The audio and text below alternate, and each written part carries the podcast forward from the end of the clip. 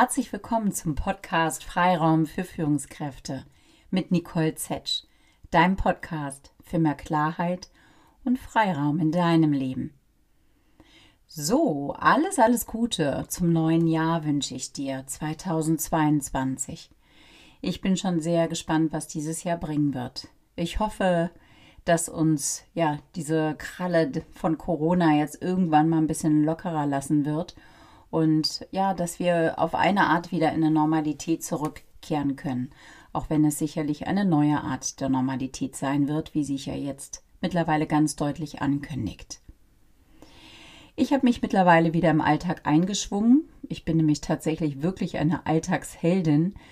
Ich mag den Alltag. Warum kann ich dir gar nicht so genau sagen. Ich glaube, ich brauche ein gewisses Maß an Routinen um auf dieser Basis dann auch wieder neue Themen entstehen zu lassen und ja, mich auch durch andere Dinge wieder ablenken zu lassen. Aber die Routine gibt mir immer so einen Tick irgendwie Basis, Ruhe bringt das rein und deswegen brauche ich das. Genau. Und eine der Routinen, eine der sehr, sehr schönen Routinen ist dieser Podcast.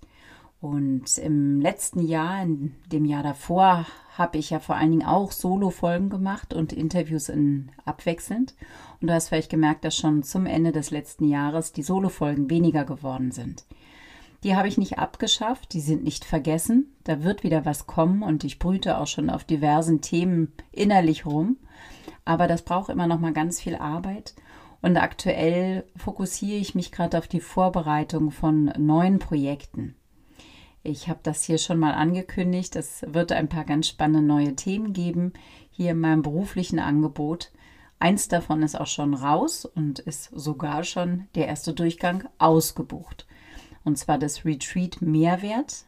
Ein ähm, Wochenend-Retreat, langes Wochenende von Freitag bis Sonntag, was ich gemeinsam mit meiner Kollegin Hede Kimme anbiete jetzt Mitte März. Und warum erzähle ich davon, wenn schon ausgebucht ist? Weil es tatsächlich einen zweiten Termin geben wird aufgrund der großen Nachfrage, der im September ist. Du erfährst mehr über dieses Retreat, über die Inhalte dieser Auszeit auf meiner Website oder wenn du mehr wissen möchtest, kontaktiere mich auch gerne. Es wird ein sehr lebendiger Mix sein, einerseits zwischen Reflexion, Einzelreflexion, Austausch in der Gruppe und vielen Lerninhalten wo Hede und ich euch Impulse aus der positiven Psychologie und aus der Resilienzforschung mitgeben wollen. Wirklich mal bei sich ankommen und ganz handhabbare Strategien für den Alltag auch mitnehmen. Und wer Lust hat, kann noch ein bisschen Yoga mit mir zusammen machen. Das werde ich auch anbieten in diesem Rahmen. Oder halt einfach spazieren gehen in der schönen Natur. Wir sind nahe der Ostsee in der Nähe von Travemünde Schau es dir gerne an, wenn es dich interessiert. Einige wenige Plätze sind tatsächlich noch für den September-Termin frei. Ja, und dann gibt es noch andere spannende Aspekte. Da geht es um Stärken. Ich werde meine erste eigene Ausbildung anbieten als Stärkencoach.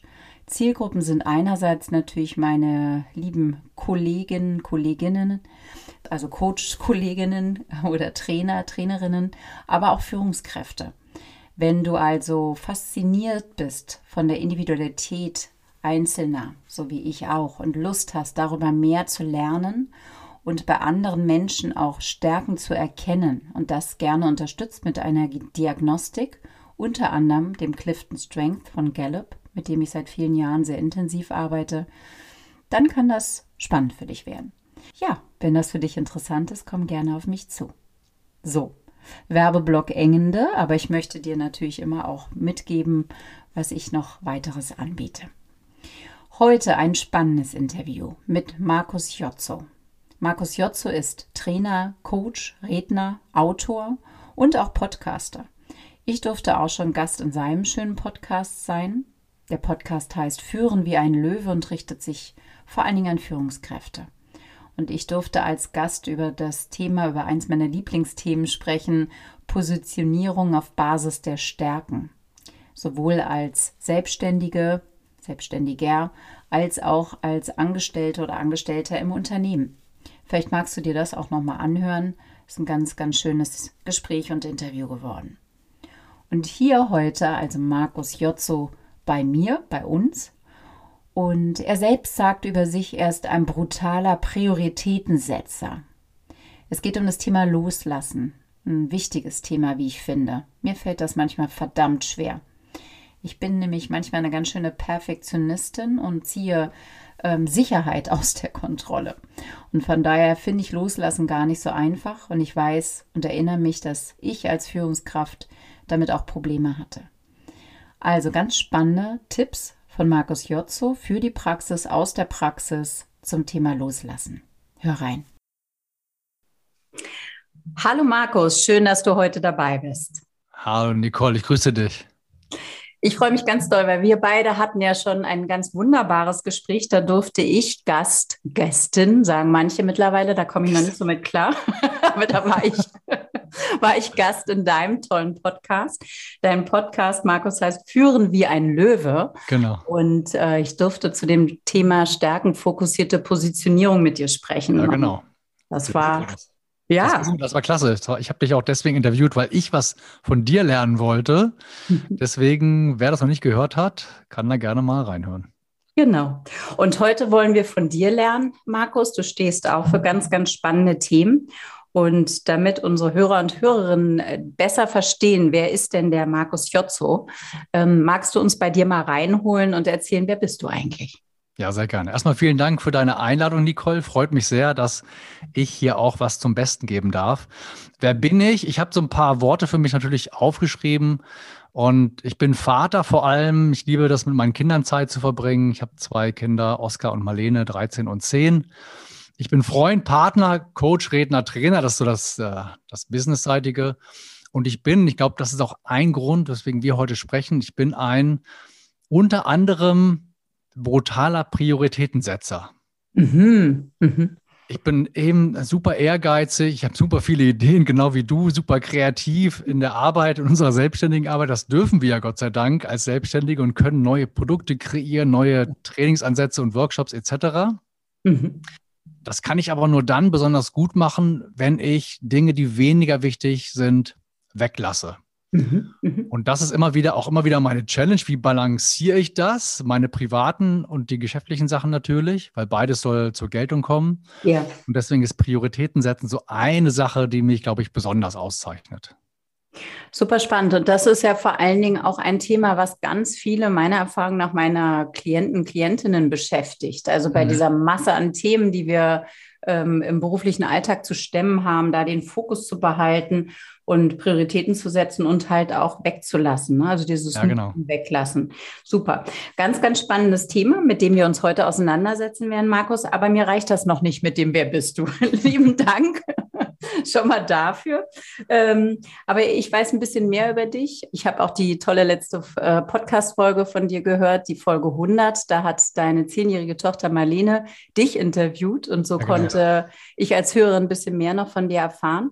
Und ich finde deinen Lebensweg auch sehr, sehr spannend. Hol uns doch da mal rein, wie du überhaupt Trainer, Redner und Coach geworden bist. Also was, was hat Markus J. so früher gemacht und was waren da wichtige Stationen?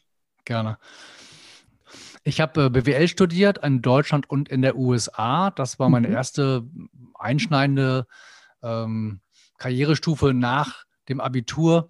Und ich habe dann bei Unilever gearbeitet, viele Jahre. Mhm. Ich war im Marketing und im Vertrieb. Mhm. Die letzten Jahre im Marketing Beefy. Aha. Ich, ich Durfte ich als Kind nie essen ich, und habe geliebt. Wie viel muss mit? ich ernähre mich heute vegan. Das so als kleine Nebenbemerkung. Nicht wegen der schlechten Qualität, da kann ich jetzt nichts drauf kommen lassen. Die war schon gut, ja. aber es war halt, ist halt ein Fleischprodukt. Mhm. Da habe ich verschiedene Positionen gehabt, auch international gearbeitet mit verschiedenen Ländern zusammen, vor allem mit den Holländern zusammen. Das war die Zentrale von Unilever und das war spannend zu erleben, wie wie, Priori wie gut die Prioritäten setzen mhm. und wie fokussiert die auch sind und gleichzeitig Spaß haben bei der Arbeit.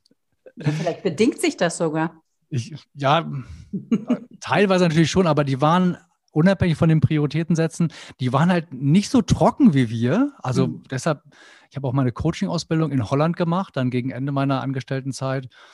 Mhm. Und die sind so sind viel lebensfroher als wir Deutsche, muss ich sagen. Also ich bin jetzt auch lebensfroh, würde ich jetzt mal sagen. Ja. Ähm, aber das war auch eine spannende Station in Holland, die Coaching-Ausbildung zu machen.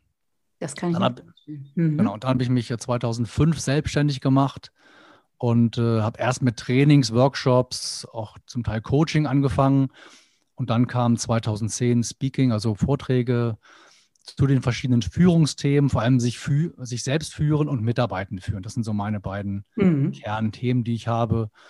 Und da einfach die verschiedensten, ja, hast du gesehen, Bücher geschrieben dazu eben.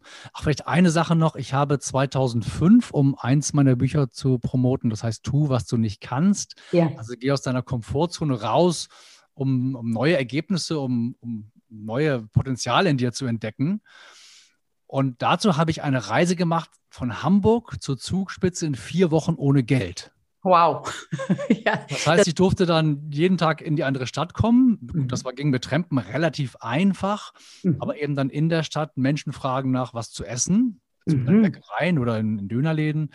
Und dass die größte Herausforderung für mich war, jeden Tag auch jemanden zu fragen, bei dem ich dann übernachten darf, natürlich auch ja. ohne bezahlen. Und mein Kameramann Fabian, der wollte natürlich auch übernachten. Das ja. Von denen habe ich auch jeweils mitgefragt. Das war so eine Riesen-Challenge, sehr aufregend, auf und ab der Emotionen. Ja. Und das kann ich nur empfehlen, wenn jemand mal ein Abenteuer erleben will. Ich habe inzwischen noch Leute getroffen, die machen das so, haben das auch schon gemacht. Mehrere ja. Menschen so eine Woche, mhm. mal ohne Geld reisen. Das ist Wahnsinn, was wir da, was, was du dabei erleben kannst. Ja. Das ist wie die äh, Handwerker, ne? wo man sagt, auf der Rolle, glaube ich, die diese, ähm, genau, diese genau. Trachten da anhaben. Aber super spannend. Was, was waren da für dich die, ja, vielleicht auch die wichtigsten Learnings? Also was durftest du da erfahren praktisch? Das ist ja was ganz, ganz außerhalb der Komfortzone und mal was ja, ganz anderes. Ja. Mhm. Also das Spannendste waren eigentlich so ein paar Punkte. Einmal, willst du was, frag danach. Mhm. Das ist ja jetzt basic, ja. Aber das zu erleben, wenn du halt na, ein Bett haben willst und nicht im Park schlafen möchtest, ja dann gilt es halt nicht erst um 8 Uhr abends anzufangen, sondern frühzeitig und mhm. möglichst oder viele Menschen fragen, bis du jemanden gefunden hast. Mhm. Das war ein Ding, willst du was, frag danach, dann sich nicht zu groß, also gern große Hoffnung machen, aber auch nicht enttäuscht sein oder zu enttäuscht sein, wenn es nicht klappt. Mhm. Wir waren in Füssen, wollten wir im Franziskanerkloster übernachten. Wir hatten sogar schon recherchiert, äh, wie man da anspricht und so weiter.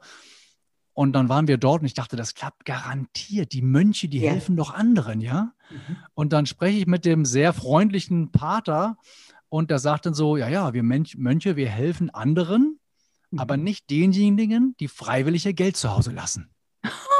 Okay. Genau.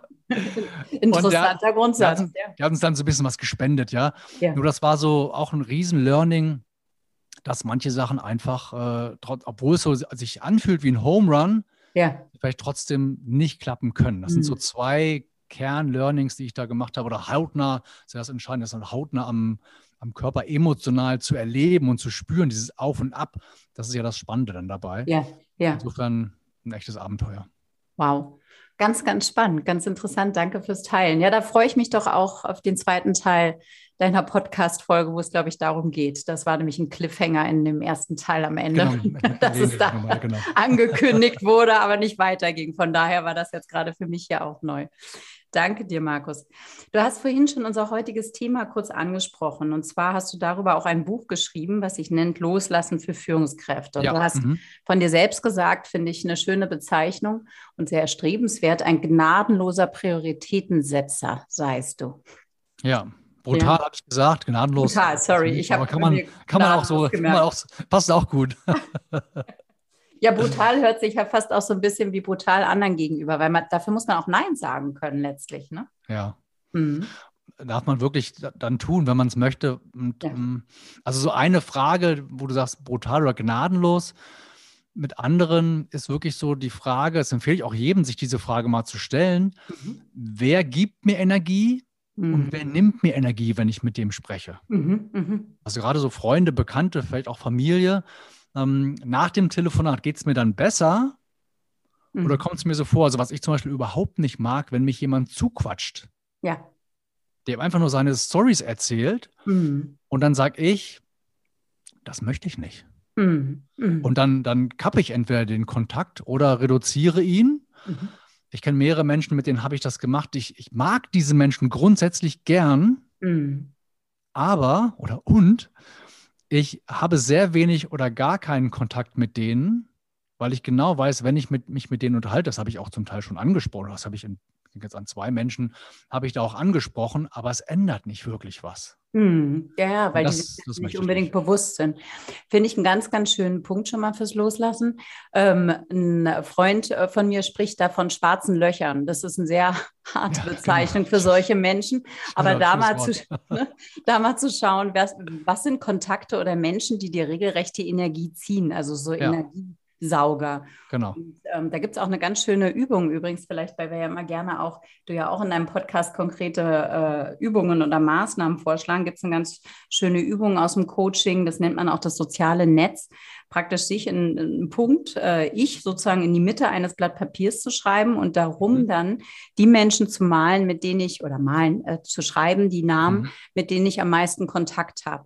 Können wir nicht alles steuern, ist teilweise im Job dann auch bedingt ja. und so weil man ja auch sagt, die Menschen, mit denen wir am meisten Zeit verbringen, prägen uns auch durchaus, Spiegelneuronen. Und ähm, dann zu gucken, wer tut mir davon gut und wer weniger und wen kann ich vielleicht mal ein bisschen wegmoderieren mit, ja. oder wen möchte ich mehr ja. an mich ranziehen. Ja, super Idee. Ne? Also empfehle ich jedem, das zu tun, weil einfach unsere Energie so kostbar ist. Zeit auch, Energie. Ja. Und dann auch, was heißt gnadenlos, ja? Also konsequent finde ich vielleicht auch ja. ein schöneres Wort um konsequent bestimmte Dinge zu tun und auch hier und da zu sagen, du, bei mir brennt die Hütte, das kann man immer sagen, die Hütte gerade brennt.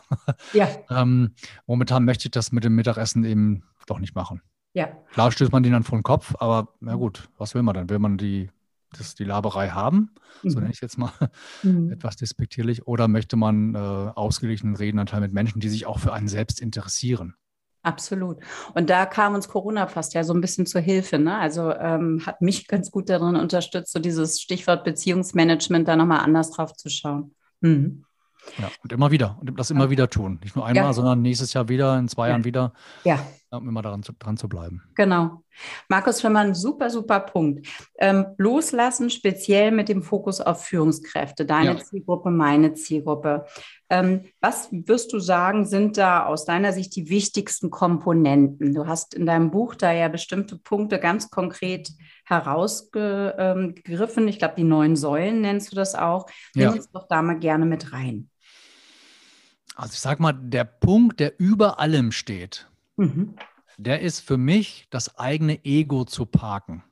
Aha, okay. Und zwar, so, so drücke ich das aus, und zwar sehr bewusst. Du sagst auch gerade, manchen ist es gar nicht bewusst, dass sie so viel reden. Ja. Mhm.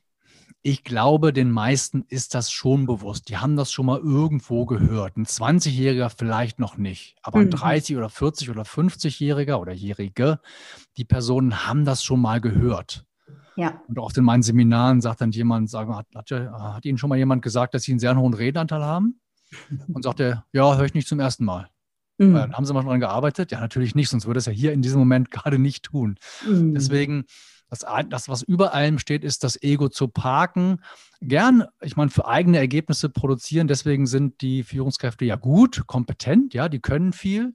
Mhm. Und die besseren Führungskräfte sind aber die, die ihre Mitarbeitenden immer wieder in die Schussposition bringen und denen die Ideen entwickeln lassen, die auch vorne stehen lassen und die Lorbeeren ernten lassen.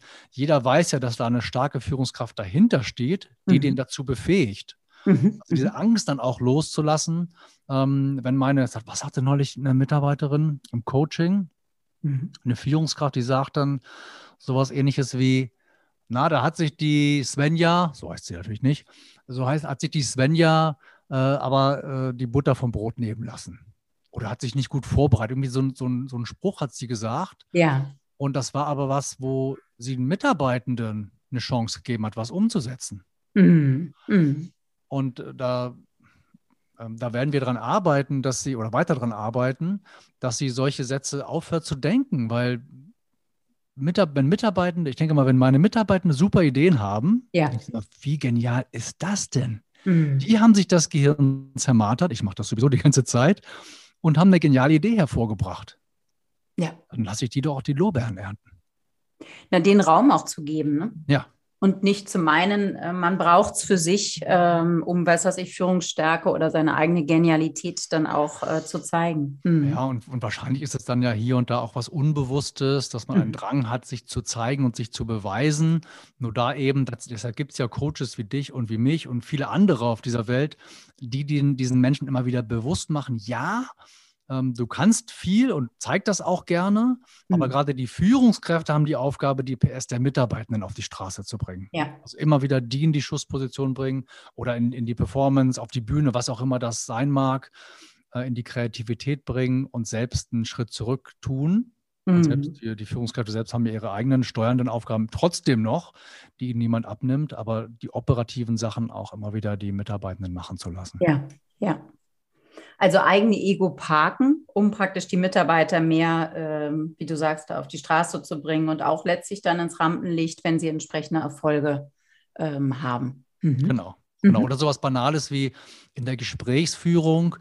Ähm, ich meine, das machen wir beide auch in unseren Coachings und in den Seminaren. Mhm. Die Mitarbeitenden sollen die Lösung vorschlagen. Mhm. Also wir machen eine Simulation ist klar gesagt, der Mitarbeitende soll die Lösung vorschlagen. Dann sagen alle, warum? Und ich frage dann, warum? Dann sagen die, ja klar, der soll es ja umsetzen. Der soll die Möglichkeit haben, sich einzubringen. Wunderbar. Mhm. Dann machen wir ein Rollenspiel. Mhm. Und drei bis vier von fünf Führungskräften schlagen selbst die Lösung vor. Wir haben gerade drüber gesprochen, weil sie das so dran gewöhnt sind, weil sie so ehrgeizig sind, weil sie so zielorientiert sind, weil sie Zeit sparen wollen. Mhm. Nur es geht vielleicht im Moment etwas schneller, weil sie schnell die Lösung vorschlagen aber der Mitarbeiter ist dann nur der Soldat, der das, mhm. oder die Soldatin, sagt man das auch, Soldatin, mhm. äh, der Soldat, der das ausführen darf, mhm. aber selber gar nicht mehr zum, äh, dazu kommt, seine eigene Kreativität, Kreativität einzubringen. Und so mhm. geht, fun so funktioniert auch nicht Mitarbeiterbindung. Ja. Und das ist eher, du bist mein Lakai, du darfst für mich Sachen aufführen, ausführen, mhm. Mhm. dann suchen sich unter Umständen im ungünstigsten Fall äh, diese, äh, diese guten Mitarbeitenden dann einen neuen Job, einen neuen Chef. Also praktisch auch Möglichkeiten schaffen, äh, dass die Mitarbeiter diese Lösungen vorschlagen und nicht schon selber sich vorzudrängen insoweit dann damit, oder? Genau. Also die, das einfachste Minitraining, was jede Führungskraft da draußen machen darf, wenn mhm. sie denn möchte, mhm. ist sich nach einem Einzelgespräch mit Mitarbeitenden zwei Fragen zu stellen. Mhm. Erstens, wie hoch war mein Redeanteil? Mhm. Und zweitens, von wem kam die Lösung?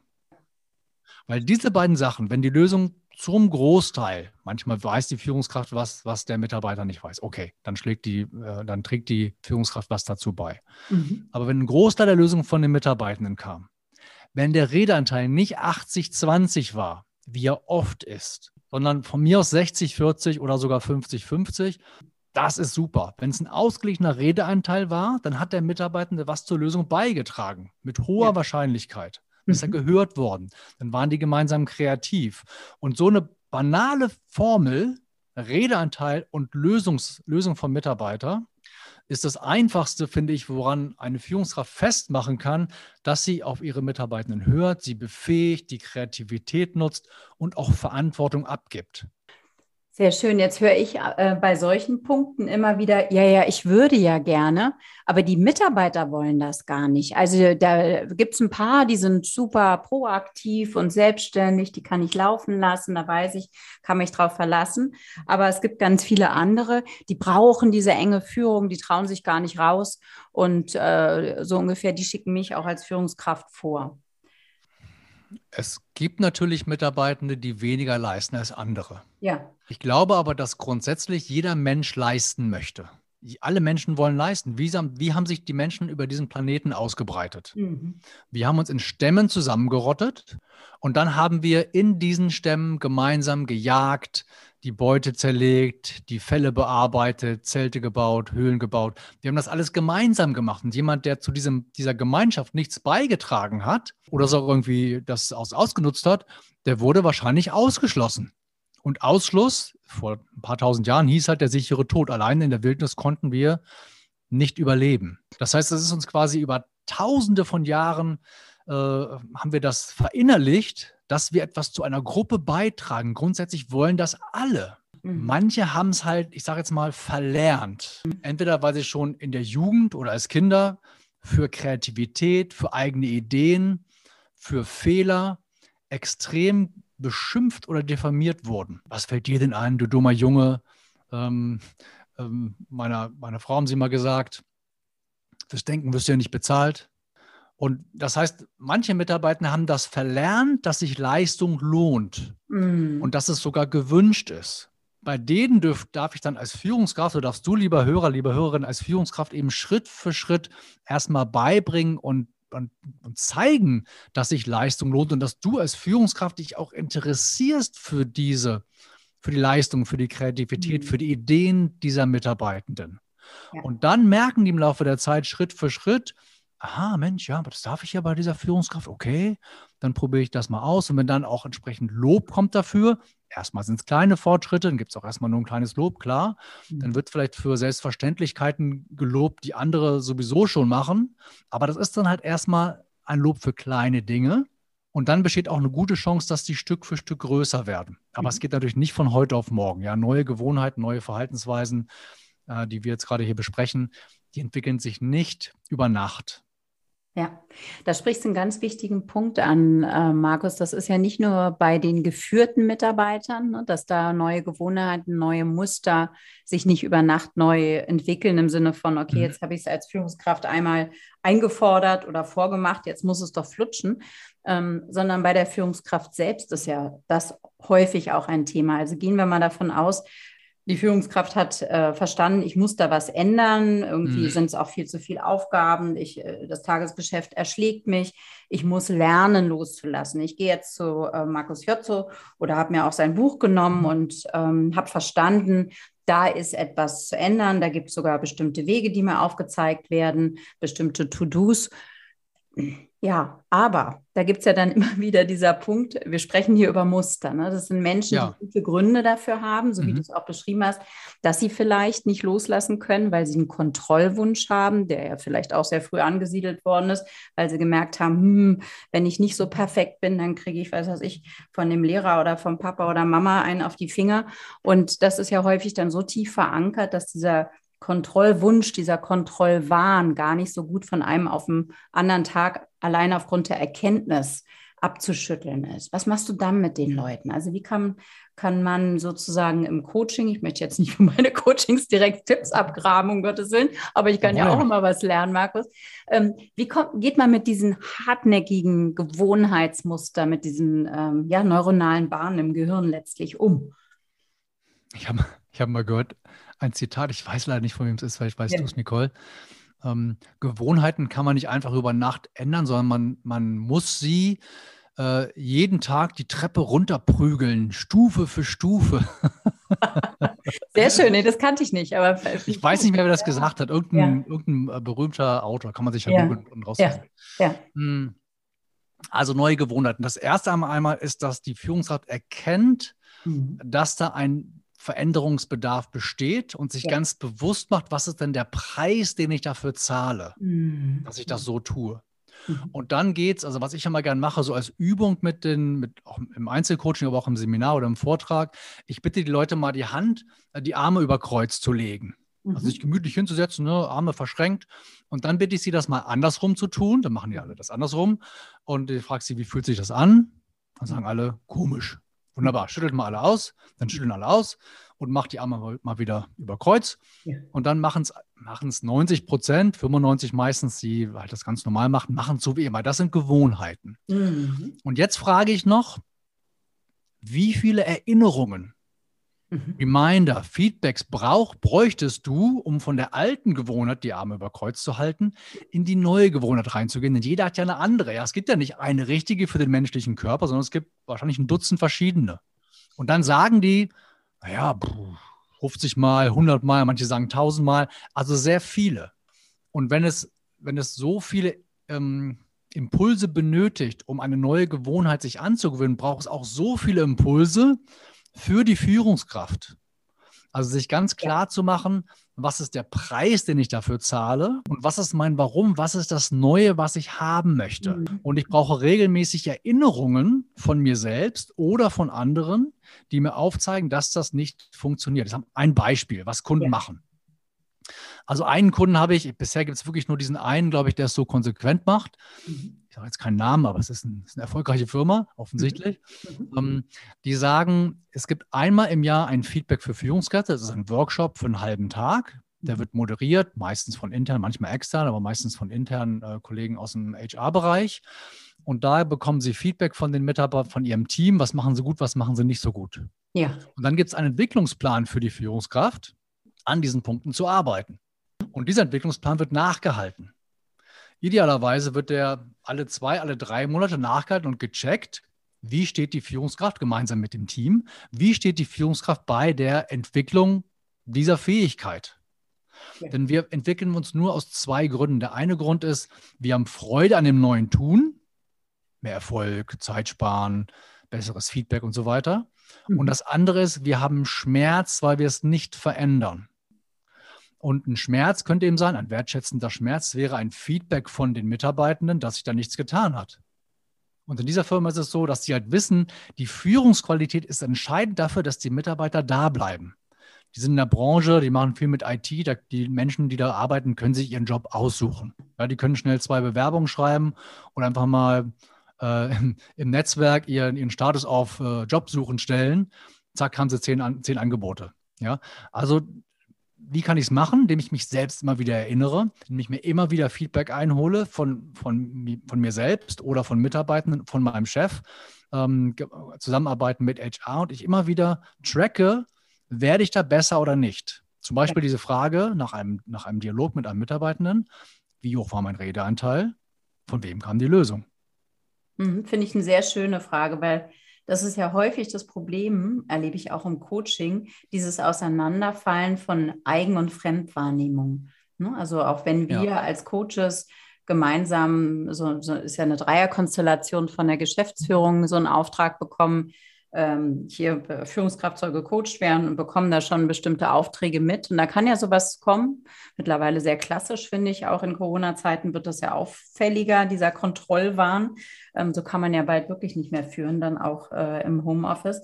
Ähm, coachen Sie doch mal bitte das Thema, der oder die soll mehr loslassen, soll mehr an, seine, an die Mitarbeiter wirklich delegieren und die Führungsaufgaben wahrnehmen und weniger die Fachaufgaben. Und mhm. dann sagt dir die Führungskraft aber, nee, also ich bin, hab, ich kann immer was dazu lernen, ganz klar. Ähm, aber ehrlich gesagt, das ist nicht mein Problem. Also das läuft, läuft gut und ich bin auch ansprechbar für meine, ähm, meine Mitarbeiter. Alles super. Und wie kriegt man da praktisch diese Eigenfremdwahrnehmung hin? Du sagst jetzt, vor allen Dingen sich auch das Feedback einzuholen vom ja. Umfeld. Ne? Also, ja, genau. Mhm, mh. Das ist für mich der, der, der beste Grund ich kann als Führung, wenn ich jetzt eine Führungskraft führe, mhm. als Bereichsleiter zum Beispiel, habe ich einen Abteilungsleiter unter mir, ich kann das erahnen, mhm. dass der viel Controletti macht, weil er vielleicht weil mhm. hier und da vielleicht mal ein Kommentar fällt, aber wirklich beurteilen können es die Mitarbeitenden. Deshalb sollten die auch die Währung sein. Klar kann der Chef darüber, die Chefin darüber kann einiges auch beobachten und zurückspielen, natürlich. Mhm. Und die Währung sind für mich die Mitarbeitenden. Mhm. Also würde ich einen, diesen Workshop dann entsprechend ansetzen, wenn ich weiß, das ist da wirklich kritisch, würde auch ähm, mein Punkt, also für, den, für dieses Verhalten einen Workshop ansetzen und dann eben mir die Ergebnisse auch zeigen lassen und sagen, wie sieht es aus? Was sind deine Entwicklungspunkte und wie arbeiten wir jetzt daran? Und dann braucht es idealerweise eine Führungskraft darüber, die entsprechend auch einen gewissen Druck ausübt. Ja. Das ist das, was ich einen wertschätzenden Schmerz nenne. Mhm. Eine klare Konfrontation damit Mhm. Dass ich, also zum Beispiel, ich würde dann sowas sagen als Führungskraft darüber, ich bin mit deinem Verhalten da noch nicht zufrieden. Ich freue mich, dass du daran arbeiten willst. Und ich möchte alle zwei Monate ein Gespräch mit dir darüber führen, wo du stehst, oder sagen wir einmal im Quartal, um das nicht zu übertreiben. Mhm. Einmal im Quartal, das ist realistischer, klar, häufiger wäre besser, aber einmal im Quartal. Mhm. Und wir holen uns einmal im Quartal ein Feedback von deinen Mitarbeitenden, wie gut dir das gelingt, und sprechen darüber, auch über die Tipps oder die Wünsche, die deine Mitarbeiter dann noch haben an dich, wie du das gut umsetzen kannst. Und jetzt steht die Führungskraft unter, unter Zugzwang, weil die Führungskraft darüber sich des Themas angenommen hat. Das mhm das wissen wir beide, was meistens die Führungskräfte darüber nicht so richtig tun, weil die sind dann so hoch in der Hierarchie, dass sie sagen, ah, es ist mein Job hier, da habe ich auch den Coach, der hier das hier, die Entwicklung hier macht. Genau, der dieses beibiegt. Hm. Genau. Nur das geht aus meiner Sicht nur teilweise so eine Zangenbewegung, so nenne ich das. Das funktioniert.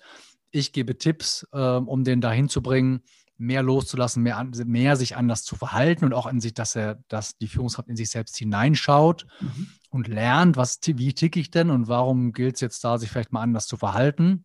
Und gleichzeitig aber auch mit, mit einer Währung aus dem Unternehmen, nämlich zum Beispiel das Feedback der Mitarbeitenden zu arbeiten, in einer einfachen Art und Weise, ja. Das muss kein stundenlanger Workshop sein. Einmal im Jahr empfehle ich das schon, einen halbtägigen Workshop oder wenigstens zwei, drei Stunden. Einmal im Jahr, absolute Empfehlung von mir ähm, zwischendurch kann das eine halbe Stunde dauern. Ja. Aber wenn es eben nicht stattfindet, wenn ich nicht alle drei Monate eine halbe Stunde mit meinem Team verbringe, was mir ein Feedback gibt, wie gut ich diese bestimmten Verhaltensweisen performe jeden Tag, dann habe ich auch kein, gar keine Währung, wo ich denn stehe. Oh, ich finde, ich bin schon richtig gut. Nee, mhm. das Team sagt aber das. Mhm. Aha. Und deswegen braucht es aus meiner Sicht dieses äh, Fremdbild, also diese Konkretisierung des Fremdbildes, ähm, gerne auch mit einer Skala 1 bis 10, je nachdem, was für ein Verhalten das ist, was die Führungskraft da lernen möchte. Mhm. Ähm, Skala 1 bis 10, was ist schon gut und was fehlt noch zur 10.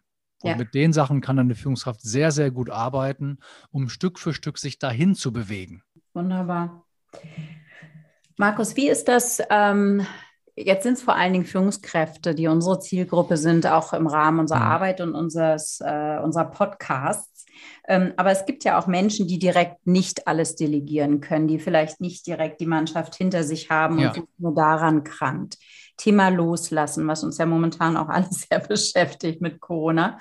Ähm, was wären da vielleicht noch Tipps? Also du hast schon eingangs diesen sehr schönen Tipp des, äh, sagen wir mal, Beziehungsmanagements gegeben, äh, mhm. mal zu gucken, was sind Beziehungen, was, wer, wer sind vielleicht auch Menschen, die mir zu viel Energie saugen. Was gäbe es noch für Möglichkeiten, Stichwort loslassen, wenn man nicht nach hinten schmeißen kann und soll? Ich glaube, dass die Frage entscheidend ist, wie will ich mein Leben leben? Mhm. Weil die mhm. Menschen, über die wir da sprechen, sowohl Führungskräfte als auch Projektleiter oder andere ähm, high-performing Mitarbeiter sind das, die da wirklich einen guten Job machen. Mm, die arbeiten ja häufig auch nicht 40 Stunden, sondern 50, 60, 70. Ähm, ich coache gerade eine, einen, einen Partner, der arbeitet über 80 Stunden, schon seit ein paar Jahren. Der, ist, der hat das erkannt, ja, also hat er schon seit Jahren erkannt wahrscheinlich, aber jetzt ist irgendwann dann der Schmerz bei ihm auch so groß geworden, dass er was macht. Und der ist wirklich richtig gut auf dem Weg, ja. weil, er sich, weil er entsprechend konsequent ist. Also es geht auch um die Anzahl an Stunden sehr häufig. Und die Frage ist dann, was will, oder wenn ich jetzt mal die Hörer jetzt direkt anspreche, was willst du denn, liebe Hörerin, mhm. lieber Hörer? Wie willst du dein Leben leben? Also was soll da drin sein? Wie viel Beziehungen, wie viel Sport, wie viel Zeit für Kochen mit Freunden, wie viel Zeit mit der Partnerin, mit dem Partner, äh, wie viel Zeit mit sich selbst willst du wirklich haben? Und das wirklich mit einem sehr starken emotionalen Warum aufzuladen. Warum ist dir etwas anderes auch wichtig? Also das eine ist ja, ja, ich, ich weiß ja, diese 60 Stunden die Woche und am Wochenende arbeite ich auch meistens einen Tag. Das wissen die. Nur wie kommen, kommen sie davon los? Nur wenn es ihnen gelingt zu erkennen, äh, dass diese Arbeit zwar einen, einen hohen Stellenwert hat, darf auch, darf es auch haben. Menschen mhm. beziehen, äh, ziehen ja auch Befriedigung aus einem, aus einem Job, der sie erfüllt. Also meine These ist, bis 40 Stunden, okay, das, das, sind so die normalen Jobs, von denen es Gott sei Dank ja auch Gott, viele noch gibt. Bis 50 Stunden finde ich, das ist so ehrgeizige Menschen und Karriere. Also die mhm. sollten, finde ich, dann auch Karriere machen oder sehr gut bezahlt werden, wenn sie schon 50 Stunden arbeiten. Mhm. Über 50 Stunden, finde ich, kostet es Lebensqualität.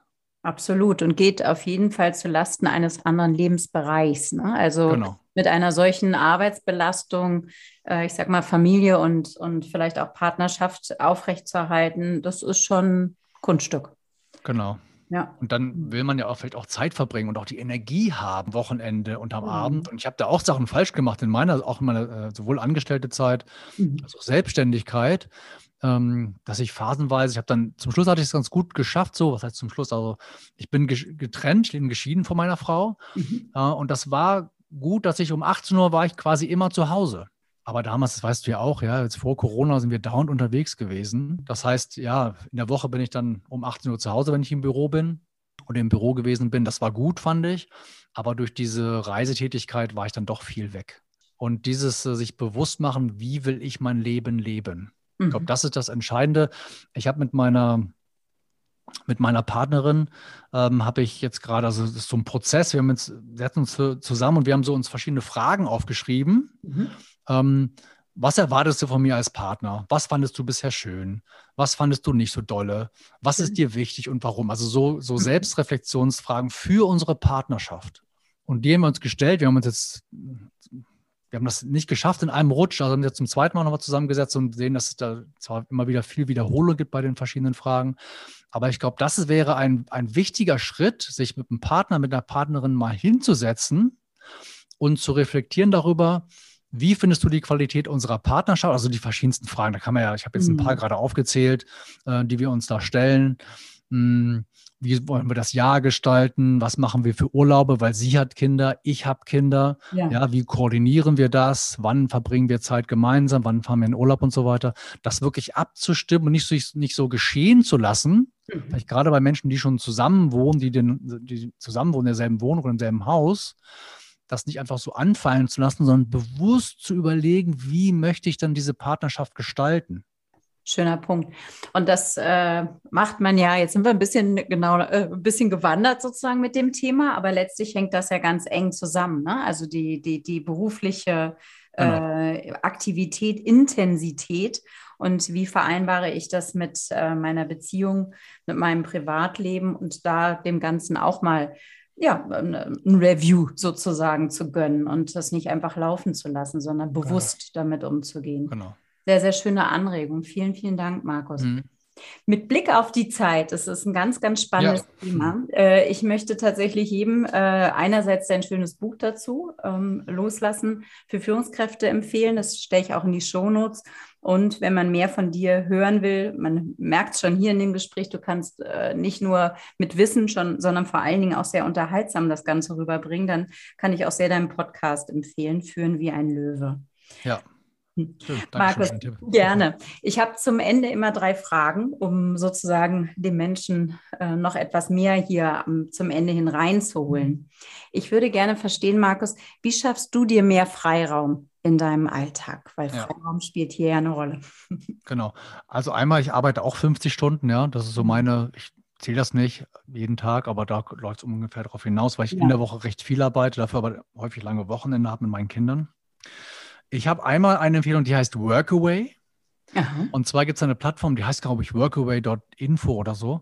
Und da kann man Reisende aufnehmen, die durch die Welt tingeln. Mhm. Und was die machen, die bekommen dann Kosten und Logis frei. Die brauchen natürlich auch ein Zimmer, in dem sie wohnen. Und dafür arbeiten sie aber mehrere Stunden am Tag für dich, wochentags. Ach, ist ja interessant, okay. Super spannend. Ich hatte jetzt ja. einen Mexikaner da, zum Beispiel, der war zwei Jahre bei mir. Und das war, war klasse. Das war ist richtig eine Freundschaft. Das war jetzt keine tiefe Freundschaft, aber wir haben, das war, wir haben ganz persönliche Sachen geteilt. Wir haben ja zusammen gewohnt, ja. Das war wie so eine ja. WG. Ähm, und der hat ganz viele Sachen für mich gemacht. Ich mhm. musste nicht einkaufen gehen. Der hat für mich gekocht. Der hat mir auch im Büro hier und da geholfen. Also das, das Workaway ist eine Empfehlung, wenn jemand sagt, er ist bereit, auch ein Zimmer abzugeben, wie so eine Art äh, Au-pair, nur halt ja. nicht für Kinder, obwohl es Ach, spannend. kann man auch machen, dass man für die Kinder nutzt. Mhm. Das ist eine Sache. Das zweite ist natürlich, bestimmte Dinge konsequent einzuplanen, sich zu verabreden mit Freunden. Also ich darf mir das auch, ähm, ich habe so einen Plan, so einen One-Page-Plan, wo mein ganzes, mein ganzes Jahr quasi drauf steht mit sehr persönlichen Zielen. Mhm. Und da steht auch drauf, Zeit mit Freunden verbringen. Ich habe mich da auch immer wieder daran erinnern, Zeit mit Freunden zu verbringen und mich zu verabreden. Aber mhm. das ist was eben, sich regelmäßig verabreden. Sport, ich mache Capoeira, das ist zweimal die Woche um 19 Uhr. Mhm. Hm, in der Woche, wenn ich dann da bin, bin ich, gehe ich da auch hin. Das ist für mich dann gesetzt. Mhm. Und für mich stehen auch private To-Dos auf der To-Do-Liste. Also heute Mittag zum Beispiel habe ich, die, äh, hab ich die Dachrinne sauber gemacht in meinem Haus. Ja, braucht es ja auch mal, genau. Genau, einmal im Jahr wird das Laub halt rausgefummelt. Ja. Und da steht halt auf meiner To-Do-Liste drauf. Ja? Mhm. Das heißt, ich gucke, dass ich eben auch dann private Sachen, äh, heute Morgen habe ich Wäsche gewaschen, ja, die mhm. habe ich halt um halb sieben reingesteckt in, den, in, die Maschine und im Laufe des Tages wird sie dann aufgehängt. Nicht von mir selbst, dafür habe ich ja jemanden von Workaway. Mhm. Ähm, aber sowas zum Beispiel, das mache ich, das sind wenn so meine drei Sachen, Workaway, private To-Dos auf die auf die To-Do-Liste setzen. Das können wir jetzt ja in Zeiten von Homeoffice, die im Homeoffice sind, gut machen. Mhm. Und das andere ist einfach Sport, regelmäßigen Sport wirklich einzutragen, zu einer Gewohnheit werden zu lassen über die Zeit und auch die Verabredung mit Freunden oder auch gern mit der Partnerin, mit dem Partner. Einmal die Woche ein romantisches äh, Dinner. Einer kocht oder einer überlegt sich das Rezept, gemein, es wird gemeinsam gekocht. Da gibt es ja die verschiedensten Ideen, ähm, dass man wirklich sagt, Mittwochabend, Paarzeit, um 18 Uhr sind alle Handys aus und wir machen uns einen schönen Abend. Also ja. gibt es ja Rituale, die man da Sehr kann. schön, sehr, sehr schön. Und was, äh, lieber Markus, ist außer dem Priorisieren deine Lieblingsstärke an dir? Mm, es gibt noch einen, und ich glaube, die habe ich in dem Podcast, habe ich über zwei Stärken hier gesprochen. Mhm. Die habe ich nicht, die ist da nicht da drin. Ähm, und zwar ähm, glaube ich, dass es mir sehr gut gelingt, Entscheidungen zu treffen mhm. und nicht zurückzublicken. Es gibt ja diese Menschen, die immer sagen, oh, hätte ich doch damals und oh Mann, ich war so doof oder ich Idiot, was habe ich hier wieder gemacht? Ähm, wirklich zu sagen, ich treffe eine Entscheidung und dazu stehe ich dann. Die Sehr Priorität, schön. die ich dann da wähle, das ist halt meine Priorität. Und ja klar, irgendwen stoße ich dann vor den Kopf. Mich selbst, ein To-Do, einen Kunden, eine Freund, eine Freundin, Partner, Partnerin, wie noch immer. Mhm. Aber dann würde ich auch sagen, das ist die Konsequenz und so ist es jetzt. Sich nicht immer wieder umdrehen und sagen, ah, hätte ich doch was an, hätte ich das bloß nur anders gemacht. Das nützt mhm. ja so wenig. Das saugt nur Energie wieder ab, dann wieder bei den mhm. Energievampiren. Mhm. Ähm, entscheiden und zur Entscheidung auch stehen. Ganz, ganz wichtiger Punkt. Da bin ich grundsätzlich auch gut drin. Die einzige Entscheidung in meinem Leben, die ich wirklich bereue, okay. ich bin schon völlig genervt, weil ich das immer wieder anbringe, ist, ich habe meine Plattensammlung weggegeben und irgendwann waren die Plattenspieler wieder in hier bei uns und ich vermisse meine ersten Singles, meine Sammlung sozusagen von früher, weil das ja so eine Zeitreise ist. Aber gut, man kann sich ja wieder eine neue anlegen. genau, Memmern und ich haben schon wieder angefangen, alte Platten wieder aufzustocken. Ach, Aber cool. da denke ich manchmal, wie blöd ist das denn? Ja, das, das war mir irgendwie bei meinem Aufräumen waren dann da zwischen die Finger. Aber nun gut. Wofür, Markus, bist du aktuell dankbar? Ich bin vor allem für zwei Sachen dankbar. Mhm. Das eine ist meine eigene Gesundheit mhm. Und die von vielen Menschen, die mir nahestehen. Das ist einfach, also ich glaube, jeder, das, immer wenn wir krank sind, merken wir das, glaube ich. Aber bei mir ist das so. Ne, bin ich, ich bin ja auch manchmal erkältet, nicht so oft, muss ich sagen, aber ich bin auch manchmal erkältet und so, oh Mann, ey, oh, es röchelt alles elendig. Und äh, dann sehen wir uns danach, ach, würde ich doch mich besser ernähren und so weiter und vielleicht weniger Pizza essen und mehr Gemüse, Obst und Gemüse. Mhm. Meine Gesundheit ist Nummer eins und das zweite sind die Beziehungen. Ich habe ja vorhin gesprochen, zum Beispiel von, äh, von meiner Trennung und meine Kinder wohnen echt weit weg von mir, ja. Die wohnen im Schwarzwald und nicht in Hamburg. Oh, wow. Seit meiner Trennung, das ist natürlich doof, ja, ich kann sie jetzt nicht ins Bett bringen in der Woche. Mhm. Das ist schon mhm. sehr doof, logisch. Mhm. Aber seit meiner Trennung ver verbringe ich locker dreimal so viel Zeit mit meinen Kindern. Ach. Weil ich dann angefangen habe, eine brutal, brutal, brutale Priorität zu setzen für meine Kinder. Ich habe fünf bis sechs Wochen Urlaub im Jahr, den ich, den ich mit meinen Kindern verbringe. Mhm. Jetzt wollen sie das noch, ja. Mal sehen, in zwei oder in fünf Jahren wahrscheinlich wollen sie auch mal alleine was machen. äh, mal gucken. Ähm, und ich bin von Freitagnachmittag bis Montag früh, bin ich eben im Schwarzwald, ich fahre rechtzeitig hin, Freitag früh düse ich da runter. Yeah. Also das, dafür bin ich einfach dankbar, dass ich Beziehungen habe zu meinen Kindern, dass ich das äh, pflegen darf, dass das funktioniert. Mhm. Ähm, und natürlich auch zu den Freunden meiner Partnerin. Das ist, also Beziehungen sind, glaube ich, sind so das, Wichtigste, und ich habe ein Dankbarkeitsbuch, ich glaube, sowas hast du auch, ne, Nicole? Ja, ja, ja. Mhm. Und da schreibe ich nicht jeden Tag rein, aber so fünfmal die Woche, schätzung, mhm. schätzungsweise. Und da steht immer was drin über, über meine Freunde, die ich getroffen habe, ähm, eine Verabredung, die ich gemacht habe, ähm, Mountainbike-Tour, die wir zusammen geplant haben, Lagerfeuer, was wir zusammen gemacht haben, solche Sachen. Schön, schöne Kommen da immer rein. Und ich glaube, das ist, ja. das ist einfach das, wir sind Beziehungsmenschen. Mhm, ja, die, jeder ist anders, das ist schon klar. Manche haben nur zwei, drei Freunde, dafür intensiver. Hm, und ich glaube, das immer wieder, dafür immer wieder eine Priorität zu setzen. Also die Führungskräfte, die jetzt zuhören, mhm. setzt Prioritäten für eure Beziehung.